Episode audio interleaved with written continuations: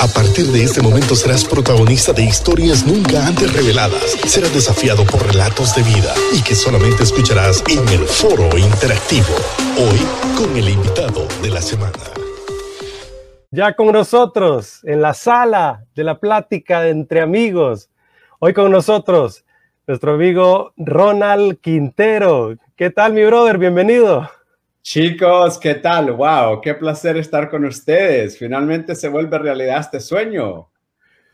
Eso mismo he estado diciendo yo. Hemos tenido el privilegio de tener a Ronald con nosotros después de esta agenda tan ocupada. Sí, hombre. Y, con toda la plática previo, porque Ronald nos estaba escuchando, está más que inspirado, olvídate.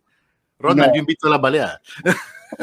Bueno, hablaron de temas de, de, cosas tan ricas, ¿no? Como las baleadas, el senderismo. No, me gusta el entusiasmo que tienen ya, chicos, créanme. Es que, mira, mira, es que vamos a estar hablando entre alpinistas.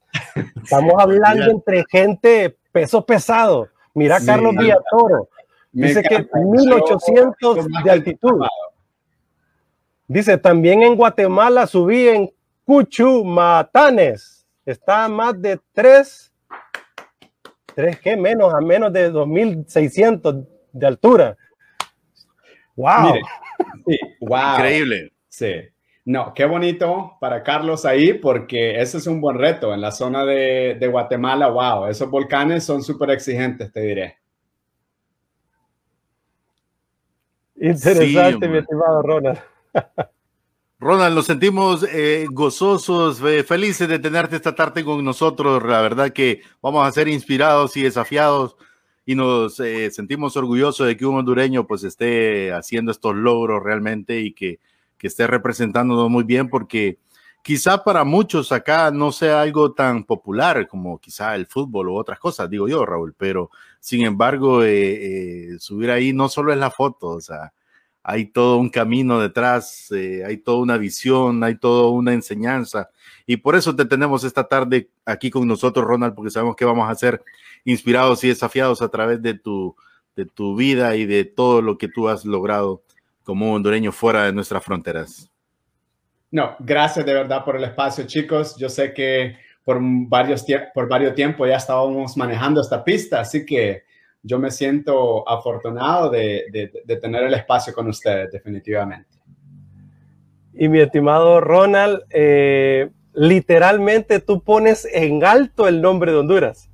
Literalmente la bandera catracha está ondeando en las cumbres más altas del mundo. Confírmanos el dato, Carlos. Eh, eh, perdón, Ronald, como ha estado hablando bastante Carlos Villatoro, ¿verdad?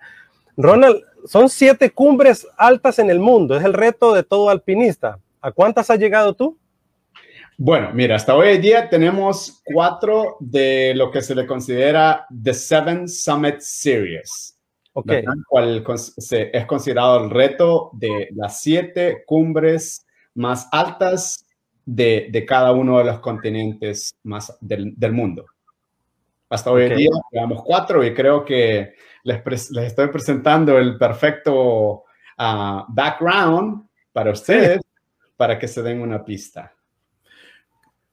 Ronald, pero cuéntanos, eh, yo quiero saber cómo fue que, que, nació este deseo, este anhelo, eh, cómo, cómo fue que se dio esto para que tú te enfocaras en que te ibas a dedicar a obtener este tipo de logros.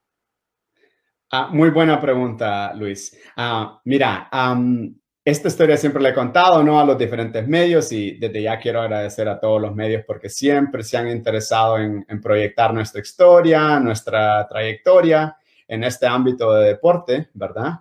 Y, mira, este fue un, este fue un sueño que, que, nació precisamente a mis 16 años cuando yo emigré aquí a, a tierra del Uncle Sam, Ah, de una anécdota muy graciosa, ¿no? ¿Verdad?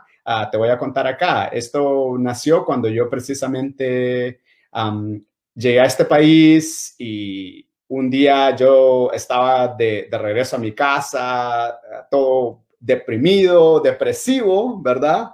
Porque obviamente, ¿no? Cuando llegas a este país es, completamente algo diferente. Es, es una cultura anglosajona, unas nuevas normas, nuevo lenguaje, ¿verdad? Entonces, eso te puede, como decir, hablando nosotros a la expresión popular, eso te puede ahuevar, de cierta manera.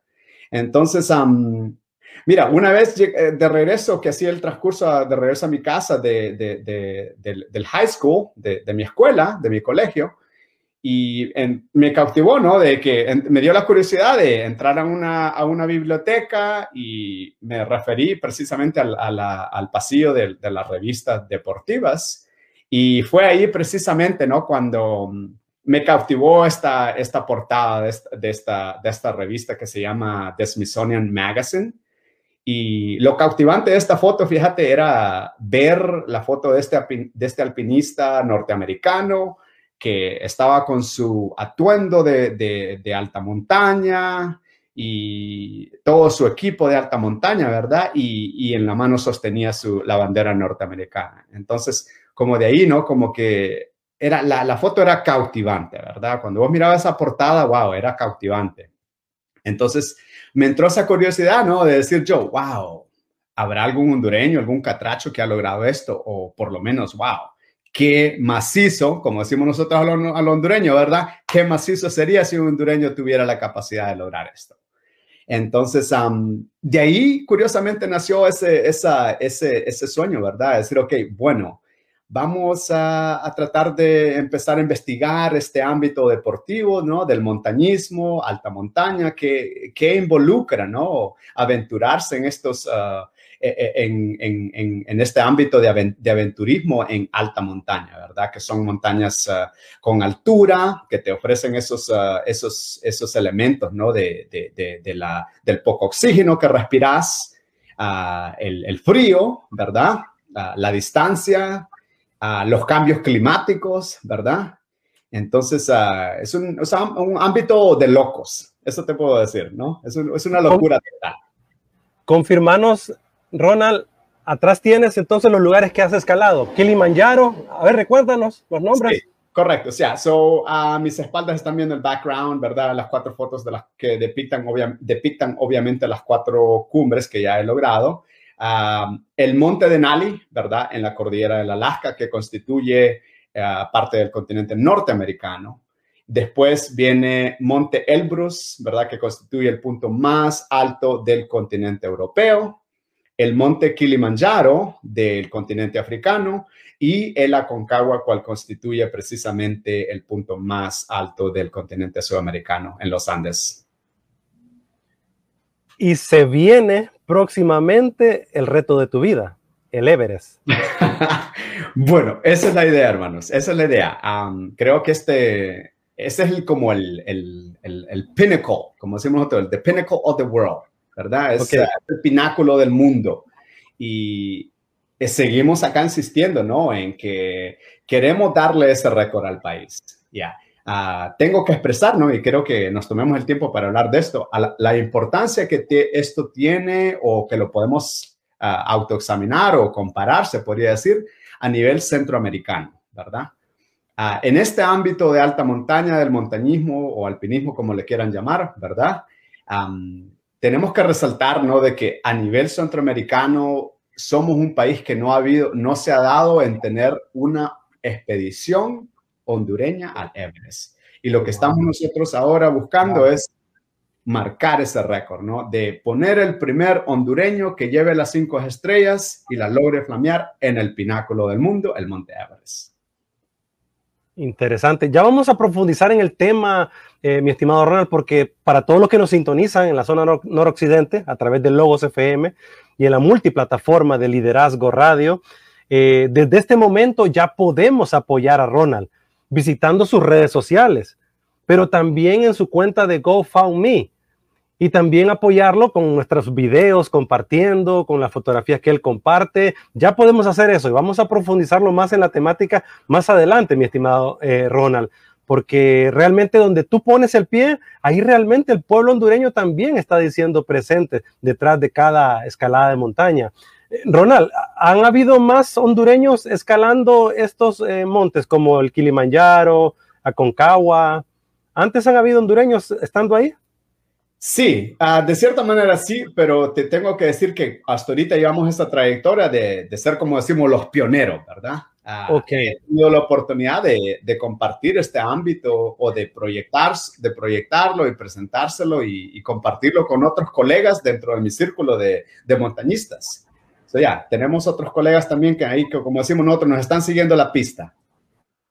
Y Ronald, me pregunto yo que cuando vas ahí, eh, porque estos viajes toman su tiempo, su preparación, te encuentras otras personas que, que quizás se preguntan, pero Honduras, eh, eh, háblanos, ¿qué es Honduras? Me imagino que hay muchos de ellos que se extrañan y, y ahí surge pues ese corazón, ese espíritu, Catracho. ¿Qué nos puedes comentar? ¿Alguna anécdota al respecto? Luis, fíjate que tocas un punto que, wow, ¿qué te puedo decir? Wow, wow, wow, ¿verdad? Y, y le doy esa triple expresión, ¿verdad? Por un sentido, ¿no? De que el mundo lastimosamente nos ha conocido con una cara diferente, ¿no? Uh, siempre como tío, como un aventurista en este, en este ámbito de, de, montañista, estas experiencias se vuelven multiculturales, ¿verdad? Uh, conoces gente de, diferentes partes del mundo, uh, de diferentes clases sociales, de diferentes ámbitos deportivos, ¿verdad? Y, y, cuando vos les expresas, oh, nice to meet you, un placer conocerte. Ah, where are you from? ¿De dónde eres? Y les dices, oh, de Honduras. En la primera expresión que te tienen es, oh, wow, Honduras, the most dangerous country in the world, I mean, in the world. Y tú te quedas como, te deja perplejo, ¿no? Esa, esa imagen, porque sentís ese dolor cuando vos especialmente conoces a tu gente, has conocido tus orígenes, uh, valorás con lo que creciste los valores, ¿no? Y, crees en tu gente y, vos sabés de que no solo somos una cosa, ¿verdad? Que no solo somos fútbol. Entonces, uh, que no solo somos una sola cosa, no solo somos café. Entonces, vos te, te, das, son, son, son momentos, ¿no? Que te, te, te prestas para expresarles diferente. Decirle, you know what, let me correct you on that. Déjame corregirte en esto. You know, we're, we're not all that you see in the web. It's not, we're not all that you read on the web. No somos todo lo que ustedes leen en los artículos en la, en internet, ¿verdad? No, mi gente es linda, mi gente es cálida, mi gente es, uh, es creativa, mi gente es emprendedora, mi gente es, uh, es, filántropa, mi gente es altruista, es trabajadora, es soñadora. And that's why you see me here. Y por eso me ven acá, ¿verdad? Entonces, vos tenés, te llenar de, de ese orgullo y de esa, de esa audacidad de decirles, por eso yo estoy acá, right? I'm trying to do great things for the country. Estoy tratando de hacer cosas grandes para mi país, cosas extraordinarias para mi país. Y es precisamente como te digo eso, ¿no? Tratar de demostrarle a este mundo de lo que realmente estamos marcados, el enfoque que le queremos dar al país, ¿verdad? Resaltando cosas extraordinarias, ámbitos diferentes, como te digo, ¿no? Que, que no, el mundo no solo los conozca por el fútbol, ¿verdad? Que digan, wow, Oye, Honduras tiene un, primer alpinista que ha tocado el pináculo del mundo y ha puesto su bandera. ¡Wow! ¡Qué, qué, mérito tan grande, ¿verdad? Entonces, pues, ese es el, enfoque, ¿no? Más de, de, importancia. Interesantes palabras, mi estimado Ronald. Tocan al corazón, de verdad que sí. ¿Tú eres originario de Intibucá, Ronald? Correcto, sí. Mira, crecí en una pequeña aldea en la cercanía del municipio de Camasca, en el departamento de Tibucá. Tierras súper lindas, gente muy cálida, con mucha calor, pero la gente te recibe con un cafecito, con una tortilla con queso o con cuajada. Buenísimo. ¿Y, qué onda con tu infancia? ¿Andabas trepando cerro ahí, cerro que mirabas, cerro que trepabas? ¿O no? ¿Era un muchacho típico que jugaba fútbol? ¿Qué onda con, con Ronald el niño? Sí, Mira, buena, buena, buena observación, porque el fútbol, ¿no? ¿verdad? Como, como todos hondureños, nosotros hicimos con el fútbol. te voy a contar una anécdota, ¿no? De, de, de, lo que fue mi primera, mi primer balón de fútbol. Vaya.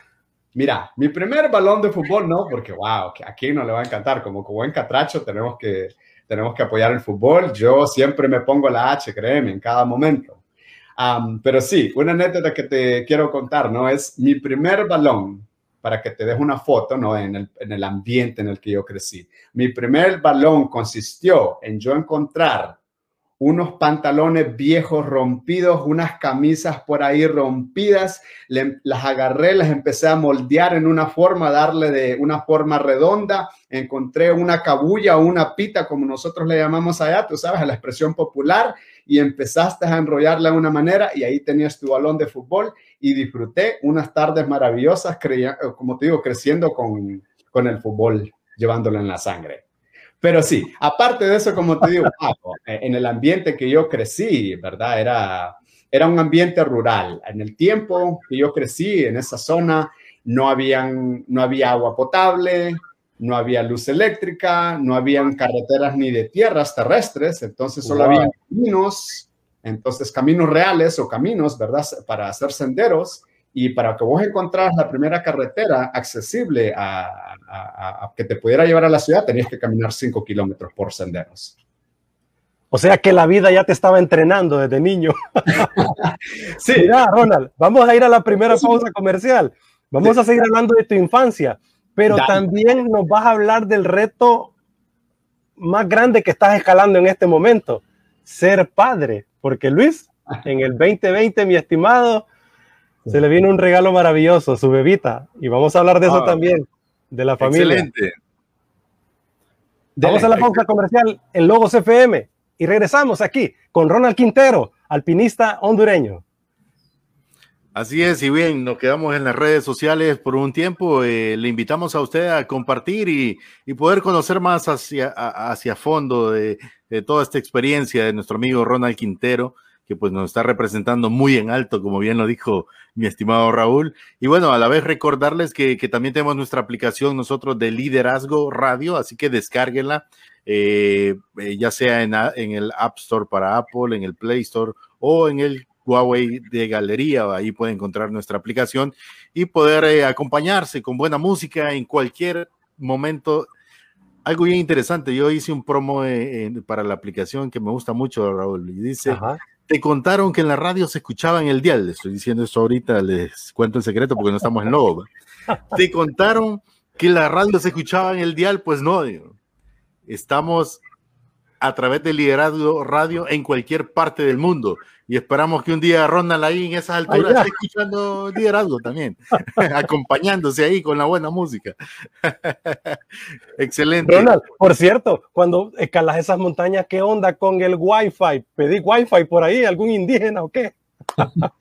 Buena pregunta. Mira, es lo mejor que uno puede hacer no es conectar con la madre naturaleza y, reconciliarse con la madre naturaleza. Buena, buena esa. uh, wow. Pero, pero, pero no puedes entonces compartir fotografías ni video en algunas de esos lugares. En ciertos momentos es casi imposible, te diré. Fíjate, te enfocas a. O son varios factores que juegan, ¿no? Detrás de todo esto. De cada expedición que se hace, tenés que tener una logística súper detallada, ¿no? De decir, ok, bueno, voy a llevar mi celular con buena batería, no se me congele con el frío, con el frío excesivo que hay, ¿verdad?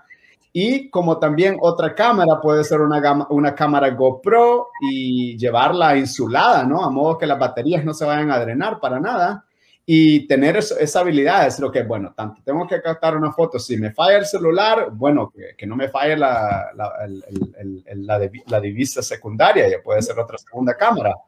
Porque, Ronald, uno cuando viaja a cualquier lado, ahí está con la foto y el video al Instagram rapidito, y si no hay redes sociales, o sea, si no hay wifi, pues uno por lo menos se toma la foto ahí la recuerda. Pero como en esta extremis, ¿verdad? Situación, ¿verdad? Yo estuve en Denver una vez que estábamos a menos 8 grados, eh, mi estimado Ronald, y no podía utilizar el celular, no podía, porque literalmente el aparato se había frizado. Entonces yo digo, ¿qué, qué hace en ese momento? Y, y, la cámara tiene suficiente capacidad de grabar. Eh, bueno, mira, fíjate que... Espera, espera, Ronald, te, te, interrumpo porque no pierdas la idea, porque por la pregunta que te hizo Raúl, que yo siempre hablo así con anécdota. Les voy a confesar, esa pregunta que le hiciste a Ronald, Raúl, olvídate, ese es como cuando yo fui, eh, teníamos solo a mi hija mayor Zoe y nos enseñamos nuestras aventuras nosotros todavía. Ya con los chiquitines, con tres, está un poco más complicado.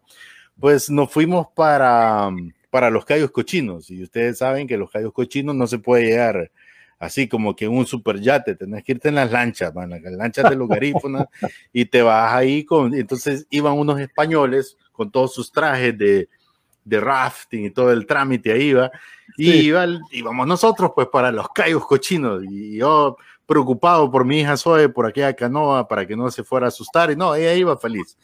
Lo que te quiero decir es que yo los veo a todos ellos que empiezan a colocar sus celulares, dinero en unas bolsitas de esas Cyclops Exagerado, dije yo. Olvídate, cuando llego al otro lado que tenés que pagar ahí, eh, hay algo que tenés que hacer un pago, pues, para todo el visitante. Tenía que despegar el dinero de lo mojado que lo llevaba, hermano. Entonces, cuando, cuando le preguntaste eso a Ronald, solo me imaginé, yo en la montaña me imagino que me preguntaría lo mismo. Qué bárbaro esto, cómo envuelven todo. Y sí, fíjate que, fíjate que mm, hablando más detallado, ¿no? En, eh, para entrar más en temáticas sobre esto, de cómo logras captar fotografía en ya estando en una cumbre, cuando te estás sopapeando un viento desgraciado, un frío del carajo, ¿verdad? Y donde vos no tolerás ni, ni removerte los guantes o los mitones, porque estás propenso, ¿no? al mal del congelamiento, que se te congele un dedo por ahí. Entonces, es un proceso, como tío, bien, bien intricativo y detallado, ¿no? Que tenés que tener un plan para ejecutarlo en, cuestiones de, segundos o minutos, cuando más. Entonces, yo en mi caso, como tío, trato de, porque me han pasado varias experiencias donde he ido a, expediciones y solo me he revocado en llevar el celular y cuando llego a la cumbre mi celular está completamente congelado. El frío le drenó, el, fue tan excesivo que le ha drenado la batería, ¿no?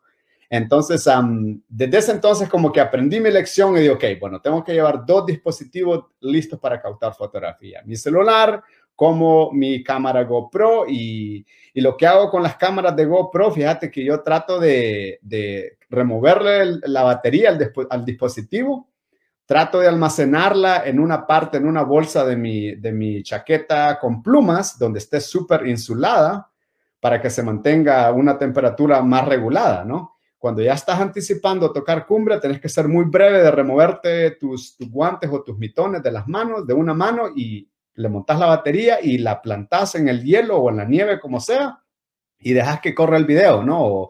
O, le pones un timer si, si, te presta el, se presta el tiempo, obviamente. Entonces, todo es breve. No es que lo disfrutas ahí y decir, ok, me voy a tomar una selfie acá, como que si estuviera a nivel del mar, estoy en la playa, voy a sonreír. No, porque todos los elementos te están creando una barrera, ¿no? Ronald, yo he visto documentales de algunas personas que escalan el Everest y picos así altos. Y, aunque estábamos al comienzo de esta plática, antes de introducirte, eh, quizás nosotros riéndonos de nuestras pequeñas aventuras por acá y todo, eh, algo que me llama la atención es que realmente hay mucho riesgo en esto que ustedes hacen. O sea, no es algo tan, no es tan sencillo como a veces, como ver no es tan sencillo como ver las fotos que tú tienes atrás, que se ven y dice uno, qué bonito estar ahí, o sea, pero, pero realmente, eh, eh, por los documentales que yo he visto, qué suerte tuviste en poder tomar esa foto, Ronald, porque realmente son procesos que no son fáciles. Cuéntanos, porque no sabemos la mayoría, no nos damos por enterado. Yo, porque como te digo, vi un documental y me llamó mucho la atención, porque yo pensé que era de subir y la foto y no, la verdad que, que hay muchos que, que hay que decirlo, no llegan y tienen que descender por diferentes razones, porque eh, no llevan los suficientes suministros, porque el cuerpo quizá les jugó una mala jugada, qué sé yo. Pero tú eres el experto, coméntanos, ¿qué, ¿cuál ha sido tu experiencia? Bueno, mira, tocas un buen, un, buen punto, porque mm, vamos a entrar más en detalles, ¿no? Lo que involucra este tipo de, de aventurismo en alta montaña, ¿no?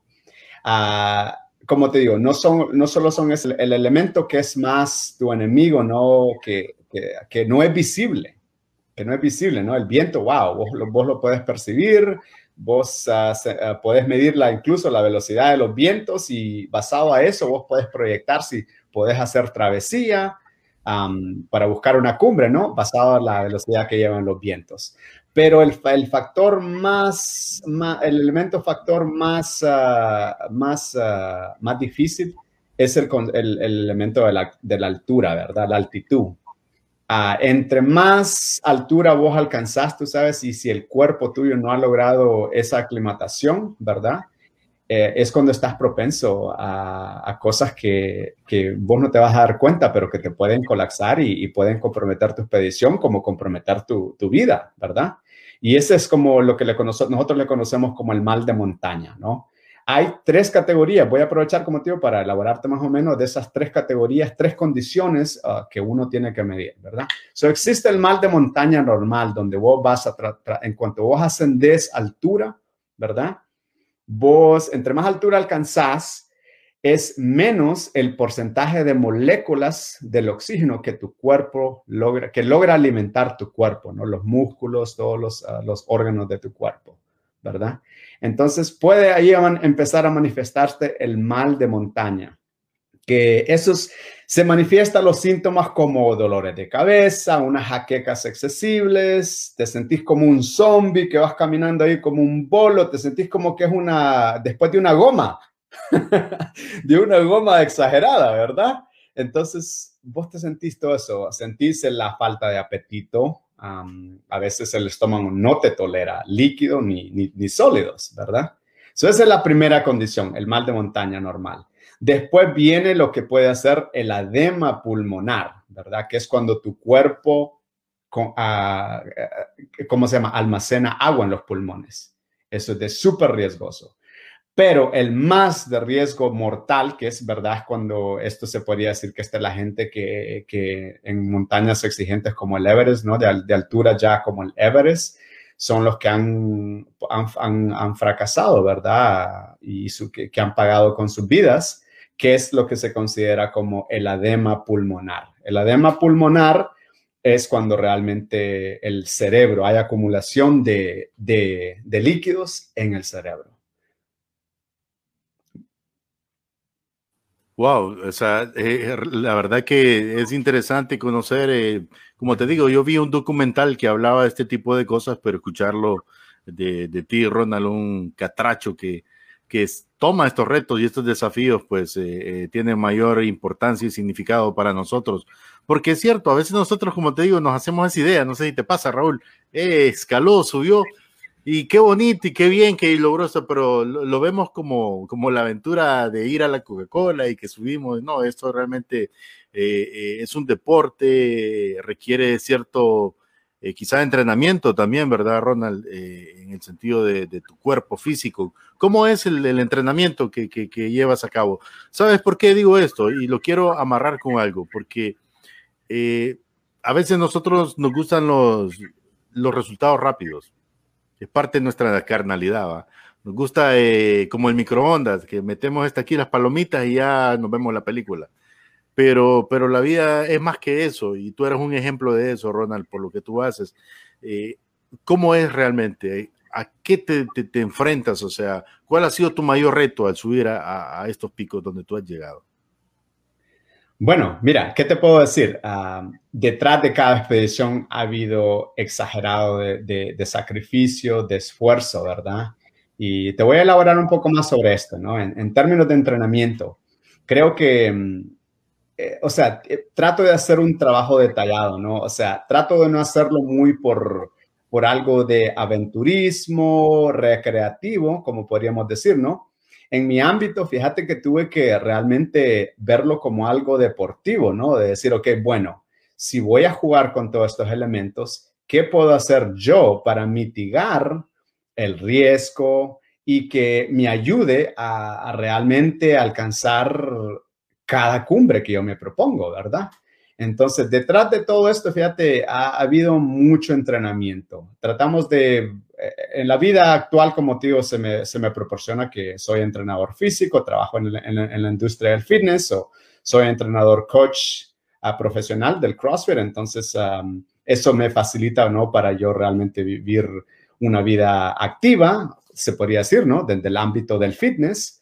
Entonces, pero trato de, recurrir, ¿no? A yo poderme hacer, de programarme rutinas diferentes que, estén, ¿cómo te puedo decir? Que estén medidas a este ámbito del montañismo, ¿no? De, no solo hacer senderismo. Y te voy, a, te voy a explicar cómo yo empecé, ¿no? ah, empezamos haciendo senderismo, senderismo normal, en rutas bien marcadas, después ah, distancias manejables, obviamente, ¿verdad? Eso se puede decir que es como lo, lo, básico para poder entrar a este ámbito, ¿verdad? Después fuimos amplificando estos entrenamientos de cubrir largas distancias, rutas más exigentes, donde tenías que abrirte brecha vos mismo, cargando pesos exigentes, entrenarte, hacer tu propia navegación con GPS y todas esas cosas, ¿verdad? Manejando tu, alimentación y, midiendo la capacidad de tu cuerpo, ¿no? Si, si tienes esa resistencia para alcanzar ciertas distancias, cómo te aclimatas basada a la altura o lo que nosotros le conocemos como el ascenso positivo, ¿no? Ah, un ejemplo del ascenso positivo, lo que tú estabas hablando antes, ¿no? De que te estaba dando el reto, ¿no? De subir la Coca-Cola varias, varias veces. Cada ascenso que tú hacías, ¿no? Estabas alcanzando un, un, ah, um, un, ascenso positivo y eso es un entrenamiento súper adecuado para el cuerpo, especialmente para este, para este tipo de cosas, ¿verdad?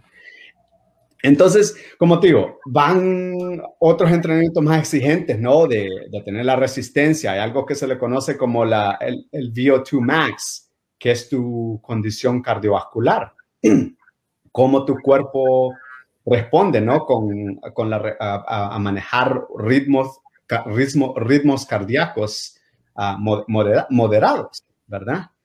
Y como te digo, eso hemos mezclado todo eso, ¿no? Entrenamientos con pesas, ah, hemos hecho, hemos, ah, ah, hemos hecho, he hecho simulacros incluso cuando la gente me dice, ok, voy a, estoy entrenando para la expedición del Denali y en el Denali es súper exigente, ¿no? Porque tenés que acarrear tus propios trineos. Llevas una mochila de expedición que puede pesar unos 20 kilos, como también vas eh, atado a un trineo donde llevas otros 10, 15 kilos, ¿no? Que lo vas arrastrando por el hielo. Entonces, la gente se pregunta, oh, ¿cómo puedo entrenar para el Denali? Y yo me hice un simulacro precisamente, ¿no? Donde me corté una ruta cerca de, de, la zona donde yo vivía por acá, una ruta bien marcada. Me puse la mochila simulando el mismo, la misma cantidad de peso que iba a cargar en mi mochila de expedición y arrastrando una llanta, jalando con una llanta, con una pesa, una mancuerna de, de, de, de, 25 libras ahí, arrastrándolo, ¿no? Entonces la gente te ve y dice, wow, esto es una locura. ¿Y esto para qué es? ¿Verdad? Entonces, pero a lo que quiero llegar, ¿no? Que son entrenamientos muy ortodócticos, se podría decir, pero que van adecuados precisamente a lo que, va, a, a lo que estás buscando hacer. Y hablando de las baleadas que se comía Luis después de subir la montaña del merendón hasta la Coca-Cola. Esas son recompensas. ¿Qué se come, qué se come antes de subir un cerrote de esos de 20 mil pies, mi estimado Ronald? ¿O que comen ustedes normalmente, pues, para mantenerse activos? Y aquí te vuelvo a meter el comercial, Jova, porque Mira, es, es real esos videos que, que corren y circulan por las redes sociales que todos hemos visto, donde van los ciclistas, ¿verdad? Con su equipo eh, especial para el frío, para el aire. Y de pronto viene el campesino con su bicicleta 28, ¿ah? ¿te acuerdas? Va? La 28, ¿ah? toda enlodada, con la leña atrás, y les dice, adiós jóvenes. Papá, las la baleadas funcionan aquí en la China. Muy cierto. Comercial de Ronald. Eh, ya, ya, la parte seria tú, Ronald. Yo aquí estoy metiéndole salsa a los tacos. No, lo, que le quería decir, ¿no? El, la baleada, wow. El carbohidrato más delicioso que puedes encontrar en el planeta. Eso.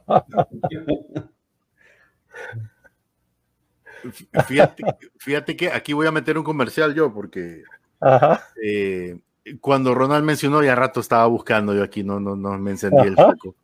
Espérate, espérate, déjame, déjame abrirlo. ¿Estás buscando la baleada o qué? No, sí, fíjate, la baleada, no, la baleada me la, me la, tuve que comer antes de venir a hablar aquí, porque cuando uno habla... Para todos los que nos escuchan en el extranjero, una baleada no es lo que piensan, ¿verdad? Un montón de balas ahí saliendo de una pistola, no.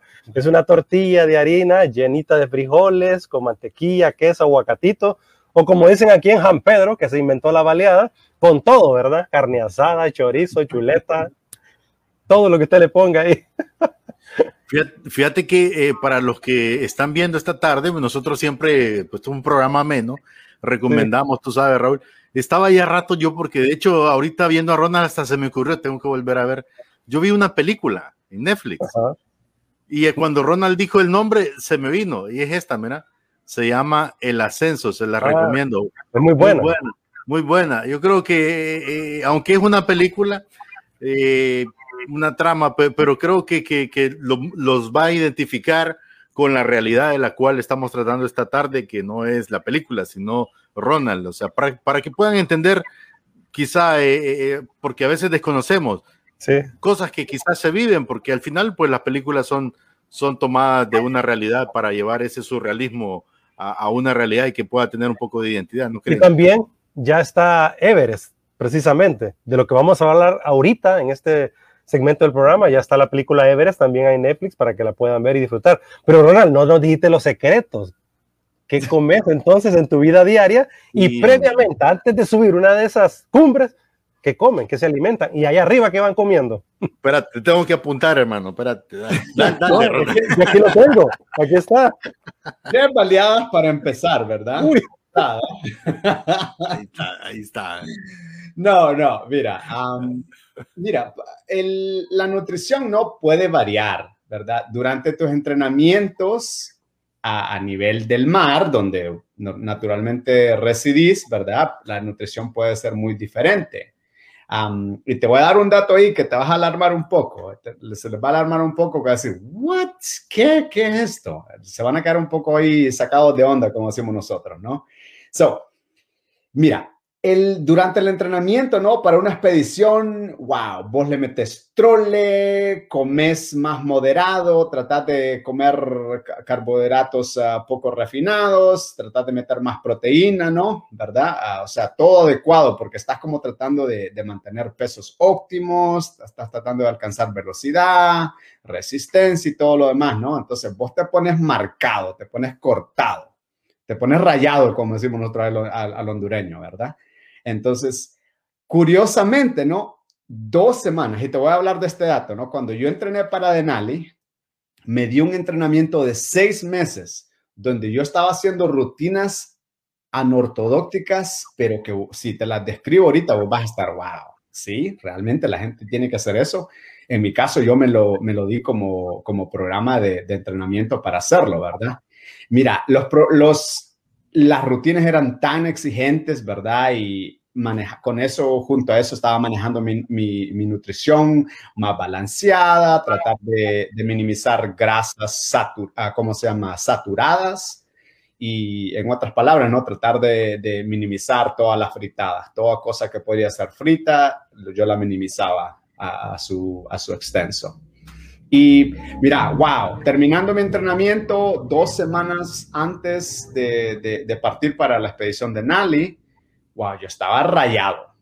Yo estaba rayado, yo me miraba y decía, wow, me miraba y decía, wow, estoy marcado. Pero parte del programa era, ¿no? Que por las siguientes dos semanas, antes de partir, yo me iba a limitar, iba a cortar los entrenamientos, le iba a dar un receso al cuerpo, ¿no? Y me iba solo a dedicar, mira, a comer baleadas. So, ¿Qué tuve que hacer? Dos semanas después, ya, ya cuando salí para Denali, yo había subido como 5 o 7 libras.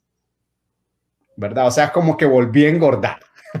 ¿Verdad? Es como que volví a engordar. Pero todo era a propósito, porque curiosamente saliendo de montaña, cuando mi expedición de Denali se clausuró y regresé a casa, yo regresé flaco. Yo había perdido como 9 libras. Nueve libras. Ya. Y la razón, vos te dirías que, wow, ah, no, era que, no era que yo comía en la montaña también. Claro que estábamos comiendo, como barritas de proteína, como te digo, carbohidratos instantáneos o como chocolate, como para darte más energía y reactivarte, ¿verdad? pero estás en altura, no estás con frío. Cuando vos estás en, en, estas, ah, en estos lugares de alta presión atmosférica, donde hay... Ronald, pero, pero te interrumpo. Eh, eh, cuando tú dices estoy en el frío, eh, nosotros no entendemos de qué estás hablando. O sea, decime cuántos grados, hermano, porque acá olvídate, aquí dicen frío a la brisa que cae en la tarde a las seis de la tarde. no, mira, te estoy hablando de, temperaturas bajo cero, hermano.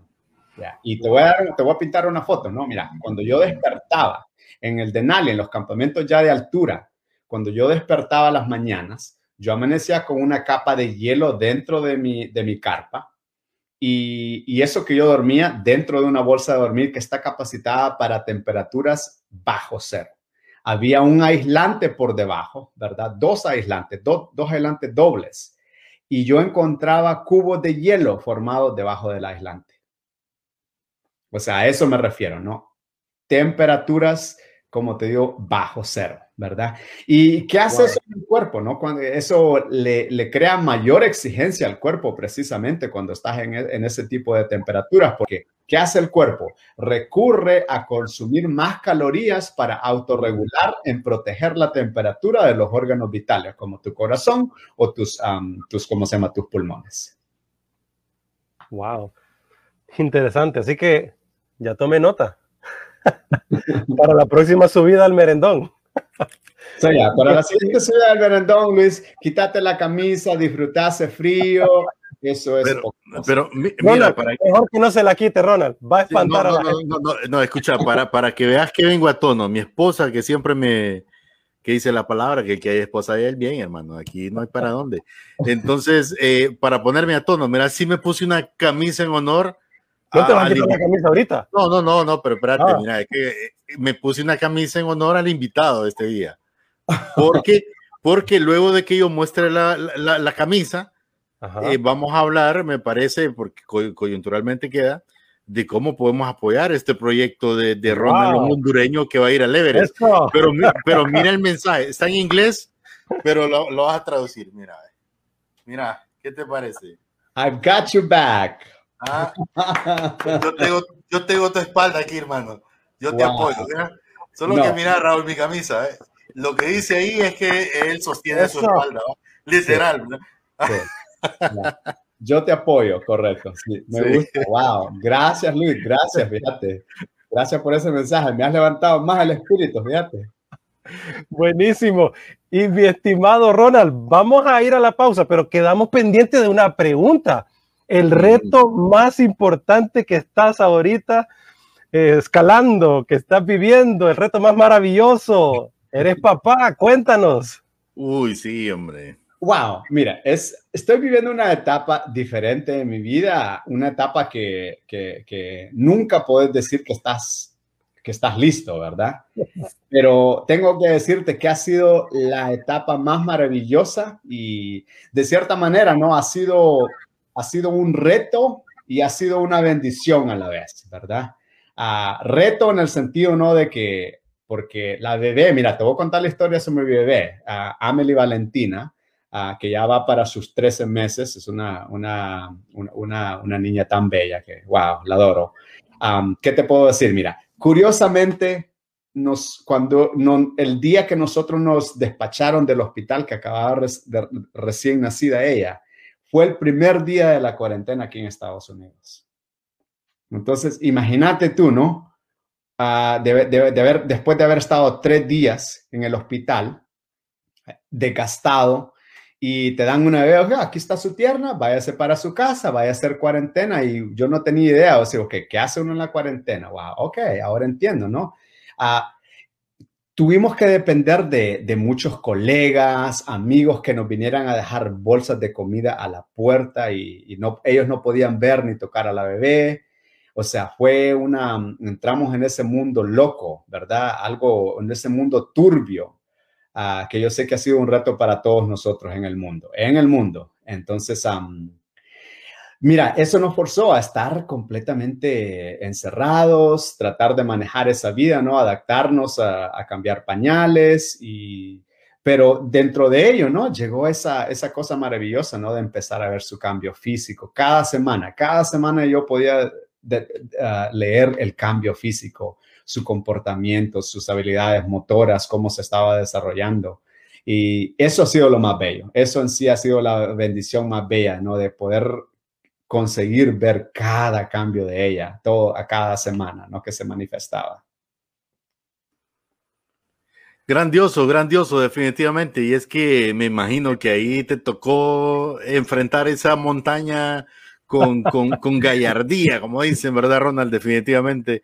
Y, y, bueno, la verdad no sé cómo, cómo hace. Fíjate que yo pues tengo mis bebés, eh, bueno, ya, ya no son tan bebés, tienen tres años y medio, pero gracias a Dios, cuando inició la cuarentena acá, Raúl, ya mis niños prácticamente ya no estaban dependiendo literalmente de la leche. O sea, ya estaban más en cuestión de comer el pepito nomás en la noche, porque no me imagino yo estar con esa dependencia que es un bebé. Los que son papás saben, ¿verdad? Y, yo me imagino la cara que hay ver o, los pensamientos de Ronald cuando la lata va bajando y, no puede salir. ¿va? Por eso cuando él dice, me sentí apoyado, de alguna guía yo sé de qué se trata. Así que realmente, qué bueno. Me imagino que Ronald cuando mira la lata de leche que va bajando, voltea a ver una montaña por ahí cerca y dice, ¿cuál tengo que ir a subir ahorita para? sí, mira, esos momentos fueron desesperantes. Wow, ¿verdad? Es, uh, te desespera. O sea, estás midiendo ahí el, paquete de pañales y se va desgastando, como dicen, la lata de leche, ¿verdad? ¿Qué hace falta? O si las circunstancias te obligan a, a, comprar otras, otras cosas que necesitas para tu bebé. Fue tan desesperante, tú sabes, porque tenías que ingeniártelas para ver cómo conseguías esas cosas esenciales, ¿no? Y poder sobrevivir con tu bebé. Definitivamente. Y yo quiero eh, amarrar este pensamiento. Ajá, dime, Vamos a la pausa, estemos pendientes ahí de Josué. Perfecto. Vamos a la pausa, es la última ya del programa y vamos a nuestra parte donde juntos subiremos el monte más alto del mundo, el pináculo de nuestro planeta Tierra, el Everest. Y Ronald nos contará aquí de qué se trata este proyecto, cómo podemos apoyarlo. Vaya, búsquelo a las redes sociales, Ronald Quintero, búsquelo en GoFundMe. Él está listo para escalar la montaña por Honduras, por nosotros. Y ahí está Luis con su camisa mostrándonos que ahí estaremos. Liderazgo con Ronald Quintero. Vamos a la pausa. Regresamos. Y bueno, seguimos acá en las redes sociales. Ronald, pero yo aprovecho antes de que, de que regresemos con este pensamiento que dejó Raúl y que nos cuentes pues esa verdadera experiencia de este nuevo reto, pero yo creo, creo que tú te puedes identificar con, con muchos padres que quizás una condición diferente en nuestro país, que, han tenido que estar creyendo por esa lata de leche, pero literal, ¿verdad? Porque no es tanto por no poder salir, sino por el hecho de, las condiciones. Tú sabes, las condiciones no son las más adecuadas para muchos. O sea, el hecho de que nosotros tengamos nuestros tres, tres tiempos de comida, Raúl, el hecho de que Dios nos haya bendecido con nuestra familia, no significa que, que la mayor cantidad de la población de nuestro país haga lo mismo, tristemente. Pero, ¿qué mensaje le puedes dejar, Ronald, tú, tú que vienes de allá, de, de, esos lados, de allá por Intibucá, como nos contaste, de hacer esa pelota con, con trapos y que ahora te enfrentas a, a, a, esos logros pues que, que has obtenido y a este nuevo reto? Con ese mismo espíritu con el cual tú has emprendido, ¿qué mensaje le dejas a todos esos hondureños? Y mencioné a aquellos que son padres, pero en general pueden ser aquellos jóvenes que a veces no ven un, no ven una luz en el túnel porque empiezan a ver las condiciones alrededor y, y eso te desanima, que me imagino es similar cuando tú vas subiendo esa montaña y dices, ¿a qué horas me metí en este rollo? qué sé yo, y muchos vivimos esa experiencia, ese sentimiento, mejor dicho, en diferentes circunstancias. ¿Cuál es tu mensaje esta tarde, Ronald? Ah, muy buen punto, Luis. Ah, mira, si tengo que decirle algo a mi gente, no es que no desvanezcan, no se den por vencido, ¿verdad? Tenemos que seguir en pie de lucha. Eso es lo más importante.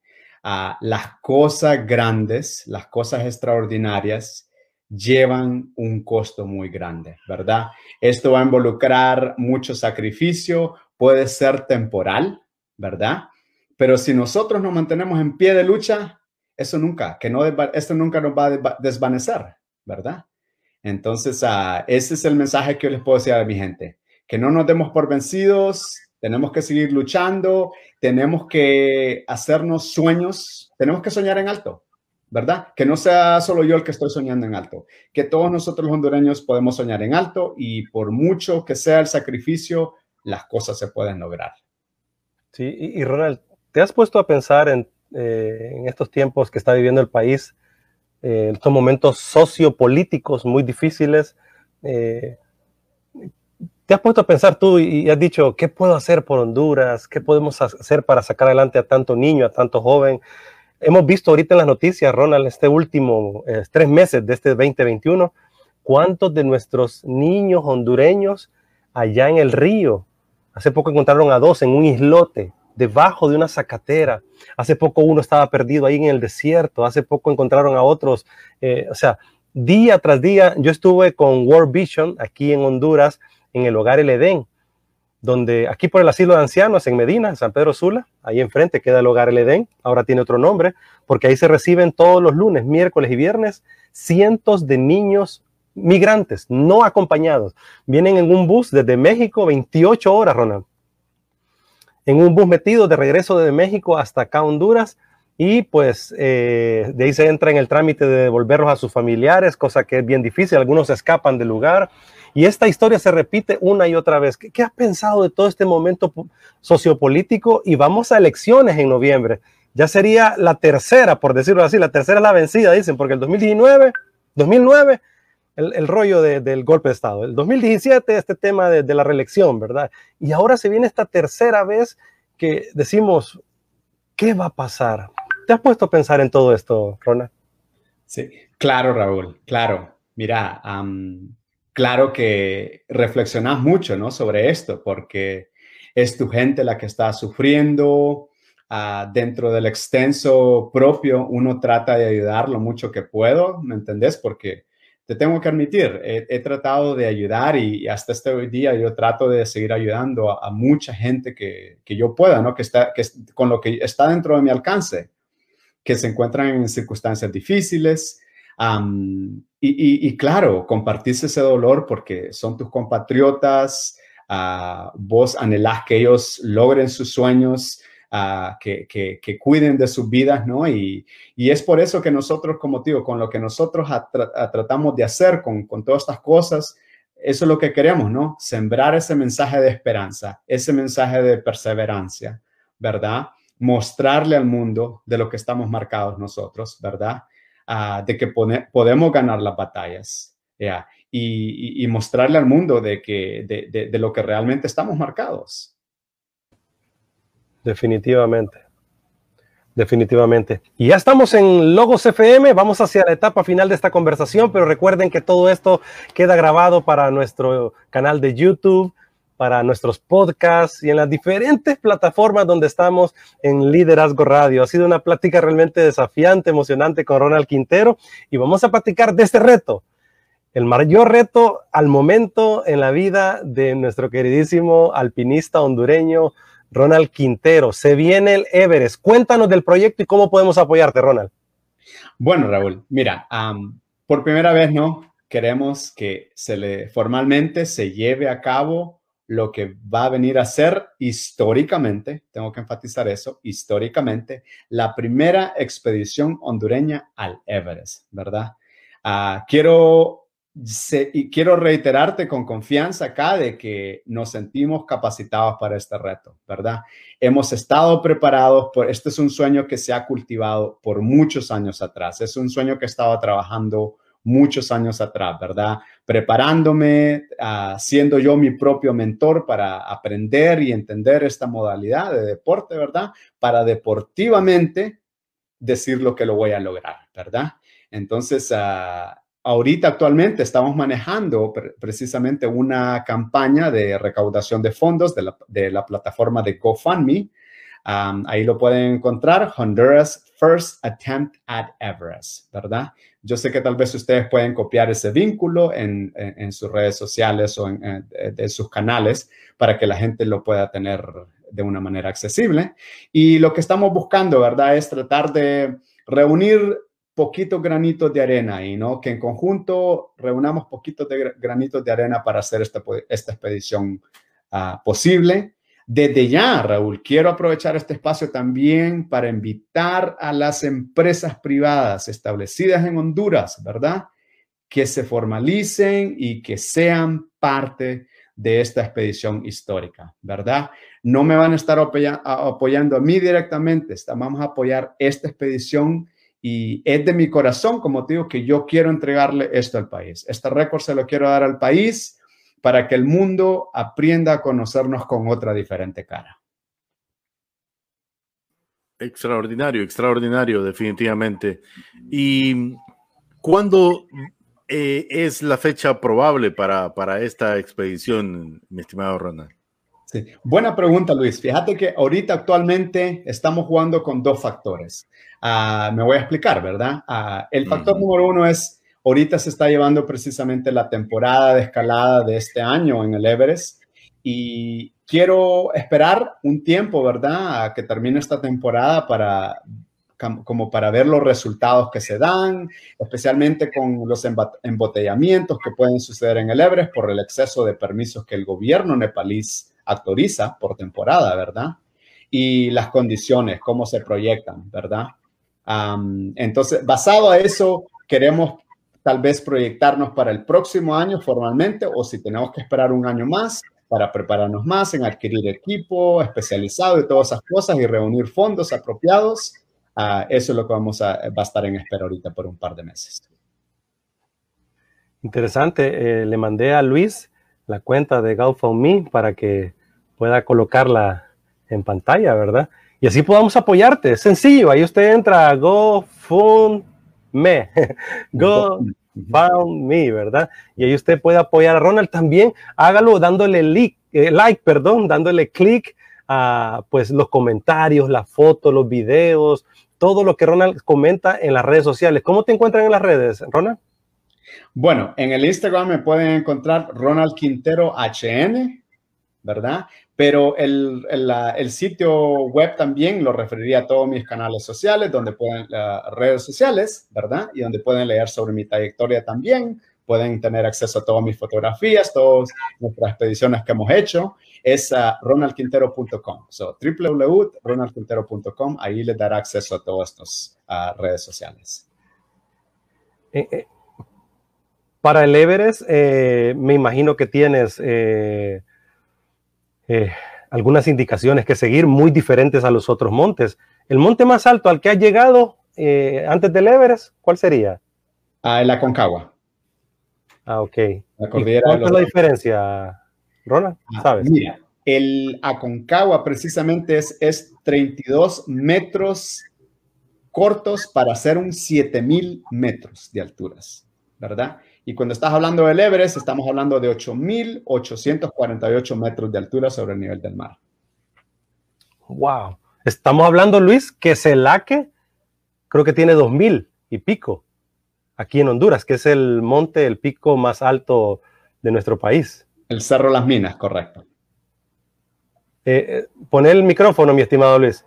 Que por cierto, la gente haya estado, haya estado bufando. Han mandado fotos de Celaque diciendo yo también soy, soy alpinista y voy para el Everest muy pronto. Espérate, y, te digo, y, eso que subimos en carro, la mayoría, porque se puede subir en carro hasta cierto lado. Ronald va a subir, eh, Ronald, saqué una imagen ahí del internet, esta que tengo colocada, una expedición al Everest específicamente. ¿Qué, ¿Qué pensamientos vienen a tu mente cuando ves este tipo de imágenes? Es precisamente lo que vamos a tratar de evitar, ¿no? Ese tipo de embotellamientos y quedar ahí congelados. Oh, entiendo. sí, porque mira, precisamente cuando veo esta foto que estás proyectando ahorita, me recuerda de lo que fue la temporada en el 2019, donde incluso hubieron varias gente, varias gente que quedó, murió, porque estaban en estos embotellamientos, ¿verdad? Esperando haciendo la, cumbre, buscando la cumbre en la parte más técnica del Everest que se llama The Hillary Step y donde hay cuerdas fijas, entonces vos tenés que irte afianzando, ¿no? Con, estos ah, ascendedores mecánicos, o sea, es más técnico ah, hacer travesía en ese terreno y habían estos embotellamientos excesivos donde la gente terminó quedándose sin oxígeno artificial y fue cuando se comprometieron quedando congelados. Interesante, interesante, realmente, porque desconocemos, pues. Yo me hubiera ido en la expedición ahí, Raúl. Mejor voy con todo. Sí, olvídate. ese, es el pensamiento eh, más común quizá de nosotros, pero eh, ya nos ha revelado un punto aquí importante para alguien que es profesional. Digo profesional porque ya ha logrado otros picos eh, en, en tiempo atrás y sabe de lo que está hablando. Ronald, realmente que estamos, eh, nos sentimos gozosos de tenerte esta tarde con nosotros y, y bueno, vamos a hacer lo que sea posible a través de nuestro espacio para poder apoyar este proyecto que, que nos representa a todos, como tú bien lo has dicho. O sea, realmente eh, qué bien que, que, has tomado este reto y que, y que pues Dios te ha ido respaldando en todo lo que haces. No, gracias de verdad. Desde ya quiero agradecerles a todos ustedes y a, la, a los autoescuchas, ¿verdad? Y yo sé que um, tenemos fe que esto se va a dar para el país y, y, para mí va a ser un honor dedicárselo al país, dedicárselo a cada hondureño uh, desde, desde mi corazón. Si quieres, Luis, ahí está la eh, cuenta de Ronald Quintero. La acabo de compartir, no sé si la puedes habilitar para que miremos todos lo que estamos. Eh... Este es tu último comentario, Raúl. No veo, no veo otro por ahí. Ajá, ok. No, no está compartido en la, en la. A ver. Dejar de compartir, le di ahorita. Sí, y vamos dale, a... dale, no, dale de nuevo. Vamos bueno, pero, pero, pero mientras, mientras encontramos eh, la foto, es, eh, mejor dicho, la dirección de Ronald quisiera eh, compartir la ahí imagen está. de...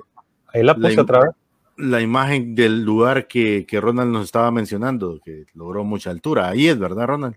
Correcto, sí. Esta es la cumbre de la Concagua en la cordillera de los Andes, Argentina. Uh, este pico mide precisamente 6.962 metros por el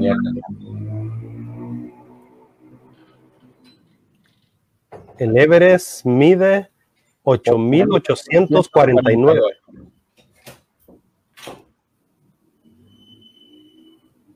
Impresionante. Ahí está, ahí está la cuenta de Ronald Quintero, que ya comienza de granito en granito, como decimos en nuestro país, a llenarse esa maravillosa eh, historia que dejará marcada eh, en la cumbre del Monte Everest a nuestra nación en alto, ¿verdad? Y, y, Ronald quiere ser pues esa primera persona que llegue allá de nuestra tierra catracha y así dejar un legado para que muchos otros no solamente escalen montañas literales, sino que luego, eh, logren escalar montañas en su vida, en su profesión, con su familia, sacar adelante a nuestro país que tanta necesidad lo tiene, echarle ganas con los anhelos y los sueños de nuestro corazón para que pues juntos podamos construir comunidad. ¿No te parece, Ronald? Exactamente, Raúl. Ese es el mensaje más grande, ¿no? De que tenemos que seguir en pie de lucha, no nos podemos dejar autovencer por las uh, adversidades uh, sociopolíticas, socioeconómicas, como sean, ¿no? Tenemos que buscar maneras de soñar, tenemos que buscar maneras de soñar y, realmente demostrar de que, que, lo podemos lograr, que todo lo podemos lograr. Tenemos que, que nadie te diga que hay un, hay un imposible, ¿verdad? Tenemos que tener esa mentalidad de, de decirnos, ok, en mi vida no va a existir un imposible, yo voy a luchar por, por ese sueño que quiero, que quiero tal vez a, que mi hijo se gradúe de la universidad, yo quiero que mi hijo sea un doctor, qué sé yo, yo quiero comprar esta casa, sea como sea, ¿no? Eh, porque el sueño del Everest es diferente para todos. Entonces, uh, esta es, la, metáfora que lleva uh, todo esto, ¿verdad? Que, que tenemos que seguir buscando nuestros sueños sin importar lo difíciles o imposibles que parezcan. Y es interesante, Luis y Ronald, que el Señor nos dijo, si tuvieras fe como un granito de mostaza, le dirías a ese monte, quítate y échate en el fondo del mar. Hablando de, pues, las acciones que debemos de tomar en la vida para, pues, eh, decirle a muchas cosas imposibles, a muchas situaciones imposibles, claro que sí lo puedo. Pero a veces también no hay que decirle a la montaña, quítate. A veces hay que atravesar la montaña, hay que subir la montaña, escalarla y decirle, no se quitó, pero yo la atravesé, yo subí eh, tras de ella, tras ese reto, tras ese anhelo, tras ese sueño que tenemos en nuestro corazón. ¿No te parece, Ronald? Sí, y esa es la recompensa, ¿no? Detrás de que, por lo menos cuando vos ves una foto de una cumbre, ¿no? Tenés que utilizarlo como una metáfora en tu vida, de decir, ok, la trayectoria hacia la cumbre va a ser ardua, ¿verdad? Pero la recompensa va a ser estar en la cima, esa vista que vas a conseguir en la cima. Entonces, quiero que la gente entienda eso, ¿no? De que los sueños implican ese sacrificio. El, camino puede ser arduo, pero cuando llegas a, conseguir ese mérito que lo has logrado, eso es algo que nunca ni nadie te lo va a quitar. Esa es una satisfacción infinita que, que, va a permanecer, permanecer con ellos por siempre. Por cierto, Ronald, mira, estamos, bueno, tú, con tu historia nos estás inspirando a todos y Melvin Díaz nos escribe ahí por el Twitter, que estamos en vivo en Twitter. Dice saludos desde Honduras, atentamente, Melvin. Saludos, Melvin. Me imagino que muy inspirado de, escuchar tu historia y, sobre todo, pues, de, tenerte aquí como, una primicia, porque nosotros sí creemos que vas a llegar ahí, Ronald, que, y que tendremos en algún momento determinado quizá la foto o una segunda intervención para que nos cuentes. Pero sobre todo en este momento lo clave es cómo muchos hondureños se pueden sumar, apoyar. Tú dijiste algo muy importante, empresas. Realmente que es bien interesante cómo a nivel em, internacional, por lo mismo que te digo, yo me he puesto a ver documentales de mucho que sube y todo, y cómo se mueve mucho mercadeo alrededor de todo esto y, tengo que decirlo así, lastimosamente, pero creo que si Ronald estuviera en otro país, eh, más bien estaríamos haciendo filas nosotros en liderazgo para que nos atendiera en esta entrevista o quizá habría un manager que diría, no, tenemos que filtrar qué vamos a decir. Me explico, porque, porque tienen otro nivel de entendimiento de este tipo de, de, deportes, de este tipo de, de, hazañas, si le podemos llamar. Sin embargo, pues Ronald está abriendo la brecha, es que alguien tiene que abrir el camino, Raúl. Un día quizás sí sea, un día quizá eh, Ludwig, bueno, Ludwig tendría que bajar bastante, la verdad. Melvin, a Melvin le gusta mucho el atletismo y todo este rollo. Sí, es que estoy molestando yo a Ludwig porque es el que conozco, que tengo ahí. Hay que hacerle burling a alguien, en este caso agarramos a Ludwig. Por como a él le gusta hacer en los cumpleaños, Ronald, es que Ludwig tiene el arte de los títeres y todo, y créeme, cuando estás en un cumpleaños con él, cuando agarra de contrato a alguien. es, otra es otra montaña a escalar. sí. No, mira, wow. Um, fíjate que como desviando un poco, ¿no? El tema esto, ¿no? Eh, tenemos que como verlo, la calidad deportiva que lleva todo esto, ¿no? Y el beneficio que lleva la salud. Porque mm, te diré que a mí me, me fascina, son, son dos cosas. Me fascina ver que finalmente los catrachos, sin importar dónde vayamos en el mundo, nos hemos llenado de coraje de decir, ok, yo voy a llevarme mi bandera, no me voy a avergonzar de sacar mi bandera, sentirme de que con esta bandera me identifico, ¿verdad? Porque tengo unas, unas anécdotas, fíjate, cuando yo llegué a este país, yo me recuerdo cuando yo llegué a este, este país, chavalito todavía, y, y yo conocí a varios colegas y, les decía, que oh, que su bandera, ellos se admiraban de que mi bandera estaba plasmada, ¿no? Estaba plasmada en la, en la pared ahí. Y, y decían, no, que cuando entrabas en esa temática, ¿no? Del país, ellos decían, oh, no, se llenaban de, de vergüenza ¿verdad? Te mostraban aquella actitud que se llenaban de vergüenza. Eso ha cambiado ahora porque siento yo que ahora la, la gente que, que, yo sigo en las redes sociales, que me siguen en las redes sociales, a mí me encanta estarles, dar, darles el like ahí porque veo que la gente se ha llenado de orgullo que donde sea que vayan en el mundo, llevan su bandera, se toman su foto con su bandera sin sentir ningún tipo de vergüenza porque se sienten orgullosos del país, porque se sienten uh, que, que, que, están tratando y buscando a, a su propio criterio, criterio, de darle otra cara diferente al país, ¿verdad?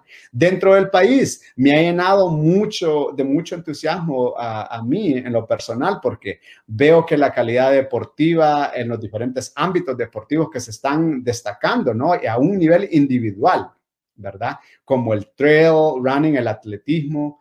Ah, mira, cuando la última vez que estuve en San Pedro ahí, me recuerdo que yo me estaba quedando ahí eh, en, el hotel y me levanté a las 5 de la mañana contemplando, decir, ok, ¿a qué hora salgo de, esta, de este lobby, de este hotel de mierda y me voy a correr hasta el Cerro de la Coca-Cola, ¿verdad? Esa es la melodía de entrenamiento. Claro. Y solo bastó que yo me asomé a la ventana y empiezo a ver gente que ya estaba corriendo y dije, ok, es tiempo de darle. Vamos entonces. Me, me fascinó eso, decir, ok, gente disciplinada que ya está creándose ese ámbito, ese ámbito de, disciplina, ¿no? De incorporar el atletismo y digo yo, wow, qué maravilloso. Cuando llego al Cerro de Coca-Cola, wow, el montón de gente que andaba haciendo senderismo con sus familias ahí a mí me fascinó eso de verdad. Eso yo lo, alabo mucho porque el beneficio que viene eh, mental para la salud detrás de todo esto, de la calidad deportiva, es algo maravilloso. Es precisamente lo que me decía mi esposa. Hay una cultura muy interesante hoy en nuestra ciudad, en San Pedro Sula, desde hace algunos años. Hay una cultura de alimentarse bien, de hacer ejercicio, de a pesar de esta pandemia tratar de mantenerse activo. Así que sigámosle echando ganas. Ánimo, vamos, levántese en tempranito a hacer ejercicio. Yo admiro mucho a mi esposa, es una mujer muy disciplinada. En los últimos años, una mujer muy disciplinada, dos, tres veces al día hace sus ejercicios, se alimenta bien y eso me ha retado a mí porque cuando me voy a querer comer esa baleadota con mantequilla, la quedo viendo y digo yo, no, mejor no, mejor la guardo y de a poquito me la voy a ir comiendo. Yo creo que es un reto que debemos de hacernos, debemos de cuidar nuestro cuerpo. Y como muy bien lo decía Ronald, a veces hay que decir, hey, ya, fuera, hartémonos un poco de estar sentados, hartémonos un poco de estar ahí aplastados, como decimos, ¿verdad? El sedentarismo nos está matando, nos está matando, está atrofiando nuestras eh, eh, arterias, nuestras venas. Así que vamos, levántese. Y ahorita esta tarde, mire, agarre camino para la, la montaña, agarre camino para el parque y echémosle ganas a la vida. Qué maravillosa plática, mi estimado Luis. Sí, mi estimado Raúl. Y Melvin Díaz dice, un gran placer que tengan a este gran ultra atleta en su prestigioso programa. Ronald, un gran ser humano, dice eh, Melvin Díaz. Saludos. Y bueno, en nuestra recta final, lastimosamente el tiempo en Logos FM nos apremia, mi estimado Raúl. Palabras finales para nuestro auditorio, Ronald, que nos escuchan esta tarde. No, mira, desde ya, gracias de verdad a toda la gente que ha estado conectada uh, ahorita en este, en este foro, ¿verdad? Y por esos saludos, igual se les, se les uh, replica todo eso, ¿verdad? Se les hace recíproco.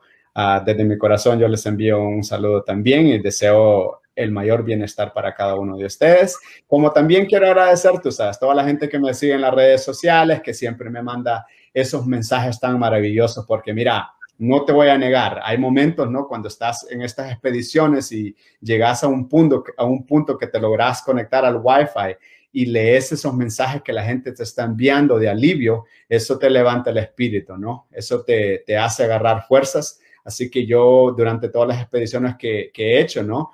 La gente siempre me ha seguido y siempre se ha tomado el tiempo para enviarme mensajes por Instagram, por Facebook, ¿verdad? Por las redes sociales y yo lo agradezco de corazón. Y siempre han estado compartiendo también nuestras fotos de cumbre y eso a mí me llena de mucho, de mucho honor, de verdad, y lo agradezco de, de, mi, de mi corazón. Wow. Qué linda plática. Buenísimo tiempo, ¿verdad? Y siga agarrón al Quintero, síganlo. Eh, seré, yo, yo, he sido desafiado con la, con la, historia de vida de Ronald. Dígalo, eh, que sí, yo eh, cada foto, cada cosa que él escribe a mí me motiva, su vida misma me motiva, ¿verdad? Y sobre todo me, me gusta esa parte de Ronald que se siente orgulloso de su país, Luis. No muchos hondureños cuando salen al extranjero sienten lo mismo y pues respeto, ¿verdad? Pero eh, creo que Ronald tiene ese corazón por su país que donde quiera que él va, pone en alto su tierra, su gente, nuestra nación maravillosa que Dios nos permitió nacer y que nunca debemos de sentirnos eh, mal por este lugar, por esta tierra. La tierra no tiene la culpa. Nosotros debemos de transformar, redimir esta tierra en lo que Dios siempre ha querido que sea nuestra amada Honduras. Y usted hágalo así por su país. Por eso aquí decimos, haz go por tu vida, por tu familia y por tu país. Gracias, Ronald. No, gracias a ustedes, chicos. Le agradezco mucho el espacio, de verdad. Se les quiere muchísimo. Igual, un abrazo, Ronald, y ahí estamos para apoyarte siempre y ahí estaremos siguiéndote en cada paso que des. Saludos, gracias, un abrazo. Chicos. Gracias de verdad. Cuídense mucho y pasen buenas tardes por allá. Y porque liderar es servir e inspirar. Haz go por tu vida, por tu familia y sin duda por este país que amamos, que es donde Dios nos permitió nacer y que se llama Honduras.